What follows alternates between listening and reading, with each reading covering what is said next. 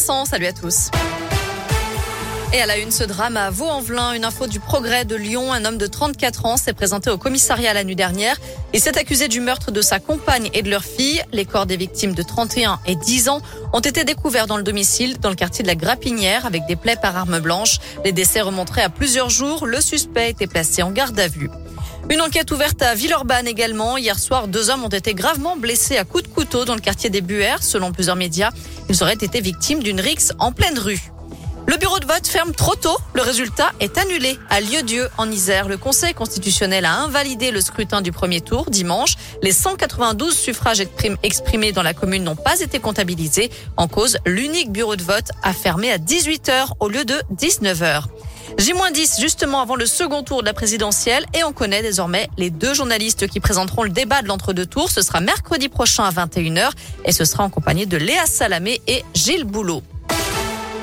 Dans le reste de l'actu, Emmanuel Macron présidera la cérémonie d'hommage national à Michel Bouquet le 27 avril aux Invalides. Même s'il n'est pas réélu dimanche, le chef de l'État sera toujours en fonction. Hier, il a rendu hommage à l'acteur décédé à l'âge de 96 ans, évoquant un monstre sacré et un maître inoubliable, irremplaçable pour des générations d'acteurs. En foot, OL West Ham, c'est le 5, 400, 400e, pardon, 400e match européen du club lyonnais et c'est l'affiche ce soir en quart de finale retour de Ligue Europa. Les deux équipes avaient fait match nul un partout la semaine dernière au match aller à Londres. Lopez, Paqueta, Cherki, Cacré et Diomandé sont forfaits, mais Ndombele et Awar seront bien là. Et puis fin de l'aventure Pékin Express. Ce soir, on saura quel duo remportera la finale après ce périple de près d'un mois sur les routes du Kazakhstan, de l'Ouzbékistan, de la Jordanie et des Émirats Arabes Unis. Les frères belges et le couple rêveur, les Indinois Fanny et Jérémy sont arrivés au bout. Direction Dubaï pour l'ultime épreuve qui désignera le vainqueur. Fanny est photographe. Jérémy travaille lui dans le cinéma à Neuville-sur-Saône.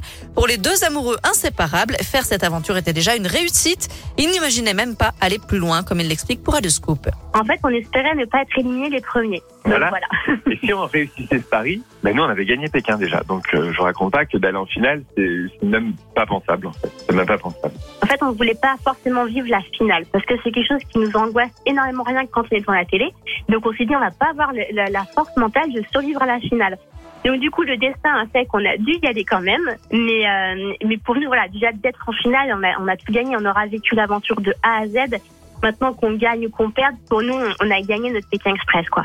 Pékin Express, la finale, c'est donc ce soir sur M6 à partir de 21h10. Je rappelle quand même que le duo gagnant peut remporter jusqu'à 100 000 euros. Ce n'est pas rien. 16h03, direction radioscoop.com, Noémie, avec la question du jour. Êtes-vous prêt à adapter votre conduite pour faire des économies? Et oui, avec la hausse des prix des carburants, forcément, on se pose la question. Eh bien, vous répondez oui, à 76%. Fallait le temps que mon ordinateur me donne la réponse. D'accord, j'ai cru que vous ayez une petite micro-sieste, mais non, non, non, c'est juste une question d'ordinateur. Merci Noémie.